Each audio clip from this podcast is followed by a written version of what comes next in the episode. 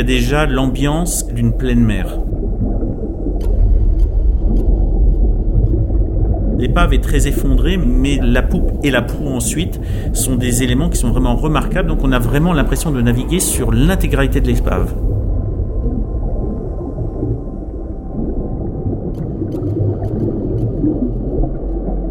Je suis Alain, beaucoup d'années de plongée et passionné de la plongée en baie de Morlaix.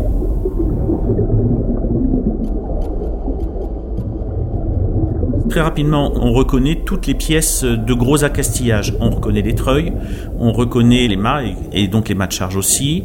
On reconnaît, il y a la cuisinière qui est au milieu, une cuisinière en fonte qui est un point de repère assez remarquable dans le temps où on mouillait, c'était ce qu'on cherchait au sondeur pour pouvoir se repérer l'épave. Et c'est quand on avait mouillé sur la cuisinière, on était sûr d'être bien sur l'épave. Et puis quand on va vers la proue, on a la proue, le tas de chaîne de l'encre de secours et surtout l'encre de secours qui est posée sur le sable juste en avant de la proue. Quand la lumière est belle, on a le chat de cette encre qui est majestueux. L'encre fait 2 mètres 50, 3 mètres à peu près de longueur. Donc on a le chat qui ressort, puis on essaie de reconstruire le bateau avec tout ça. D'autant plus facile qu'on a les photos du bateau avant. Donc on, se dit, tiens, ça c'est le mat de charge de tel endroit, tiens, ça c'est à l'avant, donc ça doit être le mat de charge de la barque de secours, tiens, ça ça être le guindeau du treuil arrière. Euh, on a les écubiers, on voit très très bien les écubiers qui sont posés sur le sable, sur l'ensemble. On devine très bien comment le pont s'est effondré. Il n'y a plus rien, il n'y a plus aucune trace, c'était un pont en bois.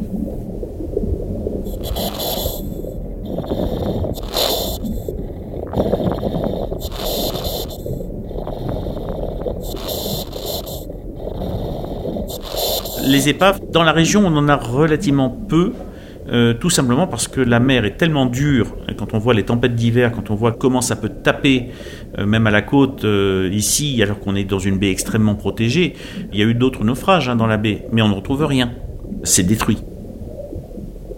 Là, on est sur un bateau du 18e, il est en métal, ça veut dire que déjà il a résisté un petit peu plus, et il y a une histoire. Il y a une histoire autour pour Carantec, il y a une histoire pour Saint-Paul-de-Léon, il y a eu euh, toute l'histoire qui est avec des marins qui malheureusement sont tous décédés dans ce naufrage. Et puis, comme ils étaient anglais et donc anglicans, ça avait donné beaucoup de discussions avec euh, l'Église catholique euh, très rigoriste de l'époque. Bon, je crois qu'aujourd'hui, ça me poserait beaucoup moins de problèmes, mais ça avait posé vraiment un souci à l'époque.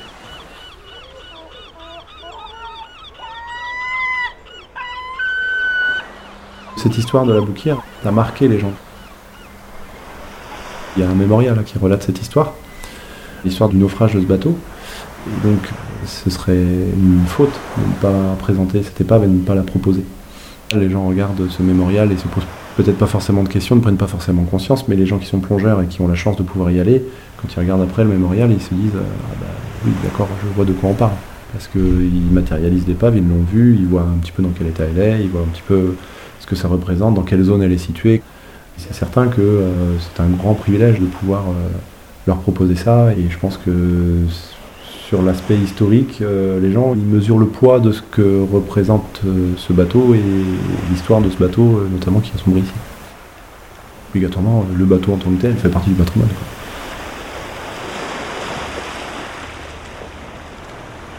C'est une histoire de vie, c'est une histoire malheureusement de décès aussi des marins, c'est aussi l'histoire de la vie maritime, hein, puisque c'était certainement un des derniers minéraliers à voile. C'était un trois mois à voile.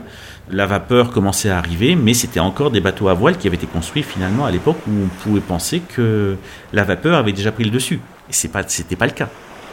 C'était encore de la marine à voile.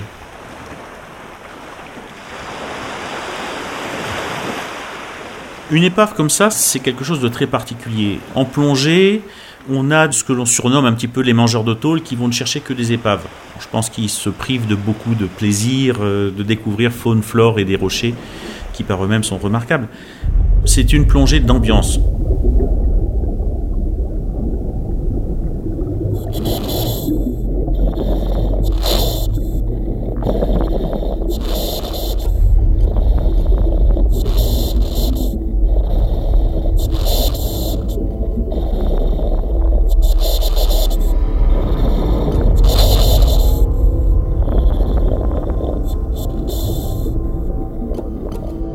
le jeu dans cette épave, c'est d'aller fouiller. fouiller parce que on va tomber sur des animaux déjà de pleine mer, c'est-à-dire les mêmes que ceux qu'on a à la côte, mais beaucoup plus grands. On a arrêté de compter les langoustes au bout de la quinzaine, quoi. Et ce sont des adultes, ce sont des reproducteurs. On sait qu'à 5 km autour, il n'y a que du sable. Donc c'est réellement le phénomène d'un récif artificiel avec des congres, des tacos. Euh, il y a toute la faune et la flore que l'on trouve habituellement dans l'eau, mais sur des grandes variétés sur des adultes visiblement reproducteurs. Donc c'est vraiment quelque chose d'extrêmement précieux et puis extrêmement beau. Je veux dire, quand on voit une langouste qui fait 40 euh, cm de la queue à la tête euh, en pleine eau, c'est quand même pas désagréable. Ce qui est intéressant sur cette épave, c'est qu'elle a sombré en 1893 ce qui fait que depuis le temps, elle est complètement colonisée par la faune et flore, et euh, c'est très propice à la formation notamment de gorgones. Gorgones qui, euh, on appelle ça un peu le, corail de la Manche ou de l'Atlantique. En fait, c'est un animal marin qui reste accroché sur la roche et puis qui se nourrit en filtrant les particules qui passent à travers les courants. en général, c'est une espèce qui s'accroche en fait sur les, épaves assez facilement. Et puis la baie de Morlaix est propice justement à la prolifération de gorgones. Évidemment, euh, quand on a des, des, tubulures dans une épave bah, ça, c'est les congres, ils adorent ça. Donc en général, on voit beaucoup de congres euh, sur ce type d'épave. Et comme euh, on a par exemple des gros cylindres métalliques euh, sous l'eau, bah, c'est des gros congres, parce que du coup, ça fait des gros habitats pour les congres. Les épaves aussi ont des zones bien protégées qui permettent aux tacos de pouvoir s'y abriter aussi. Donc personnellement, moi, quand je vais sur une épave, c'est ce que je recherche, voir comment elle a été colonisée et comment la nature reprend le dessus sur l'épave.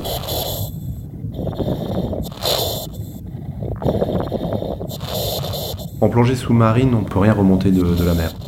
On permet sur des créneaux d'initiation aux enfants de remonter des petits morceaux de coquillage, parce qu'on sait très bien que ça ne va pas faire grand-chose, mais la chasse euh, sous-marine, parce que là, du coup, ramasser un animal vivant, ça ne va pas rentrer à de la chasse sous-marine, n'est réservé qu'aux plongeurs apnéistes, pour permettre à l'animal d'avoir une chance de s'en sortir, hein, que le combat entre les deux soit équitable.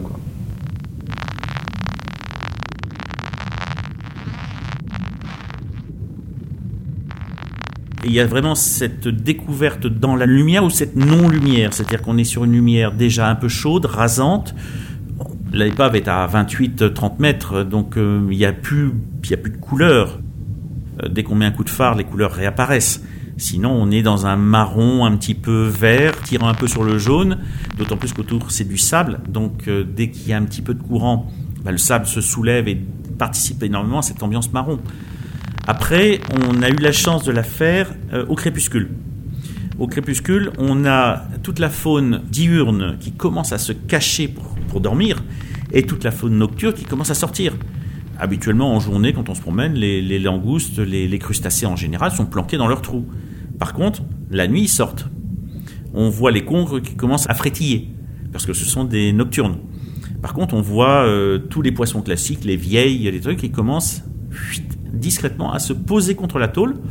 Et bon, faut pas les éclairer pour pas les, brutaliser, mais on voit très bien qu'ils se sont posés contre la tôle et qu'ils bougeront plus. Et qu'ils se sont mis dans une position strictement à ne pas bouger parce que s'ils bougent, ils seront repérés par les nocturnes. Ce changement de population est absolument magnifique. Alors, encore plus amplifié parce qu'effectivement, ce sont des grands spécimens, puisqu'on est sur déjà du large, ce sont des grands spécimens, donc ils sont d'autant plus remarquables.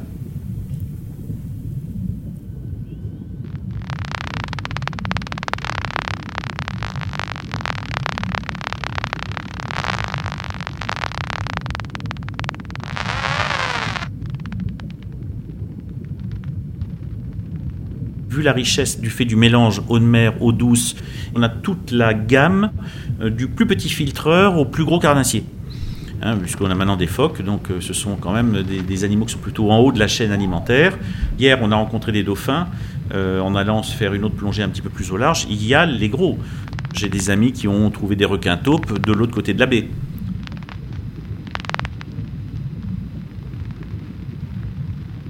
Pense que celui qui dit que quand euh, il descend, même simplement euh, se sauter à l'eau, faire la bascule arrière du bateau, etc., n'a pas d'appréhension, est un menteur.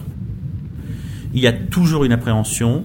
Elle est de moins en moins intense et de moins en moins longue, mais il y a toujours une appréhension. À chaque fois qu'on se met, se mettre à l'eau avec un bloc sur le dos, c'est pas forcément quelque chose de naturel, même si c'est tout le plaisir qu'il y a avec et puis tout ce qu'il y a après.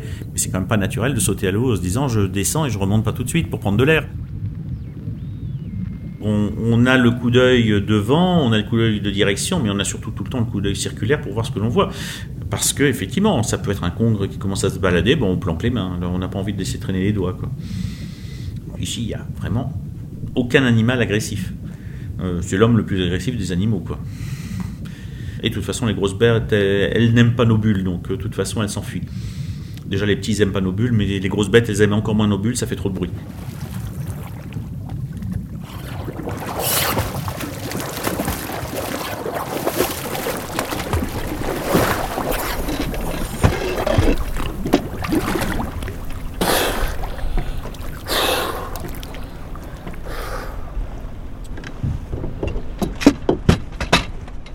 C'était chouette. il y avait plein de trucs. Par contre, il faisait froid. on avait pas mal de homards, il y avait un, énorme congre.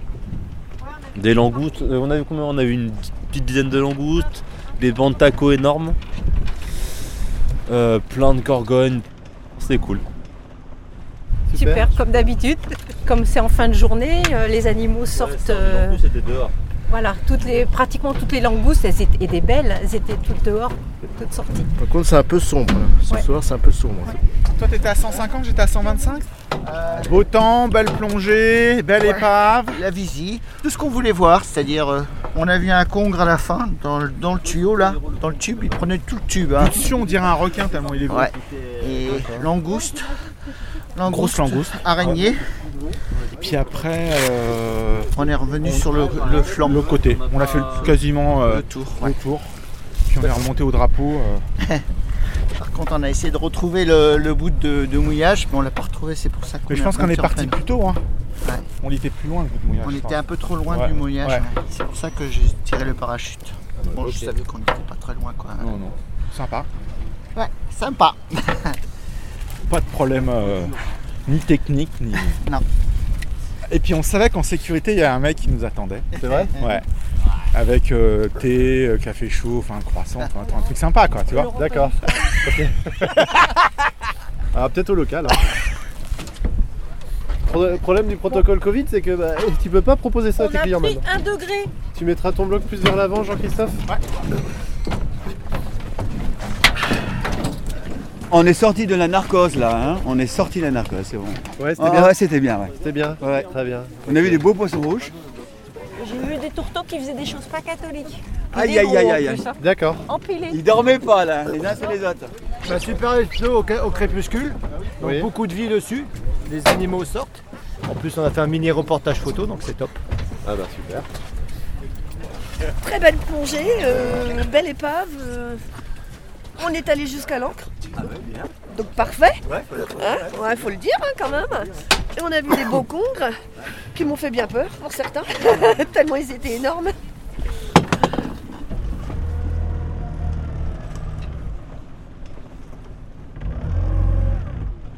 Ce qui me fascine, c'est de voir la vie sous-marine qui s'imbrique les unes dans les autres comme une vraie pièce de Lego, quoi. Ça forme une certaine logique. Sait que sur la roche, il y a des éponges qui vont se former parce que sur euh, cet endroit précis, il y a un flux d'eau, il y a un courant qui ramène des particules et que bah, c'est exactement là où l'éponge doit se trouver parce que bah, c'est là où elle peut s'alimenter par exemple.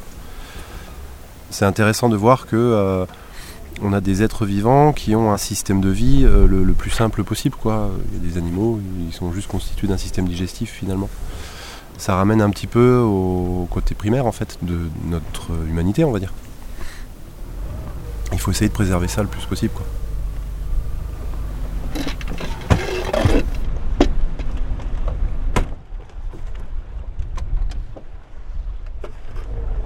C'était Plongé sur l'épave de la Bay, deuxième épisode.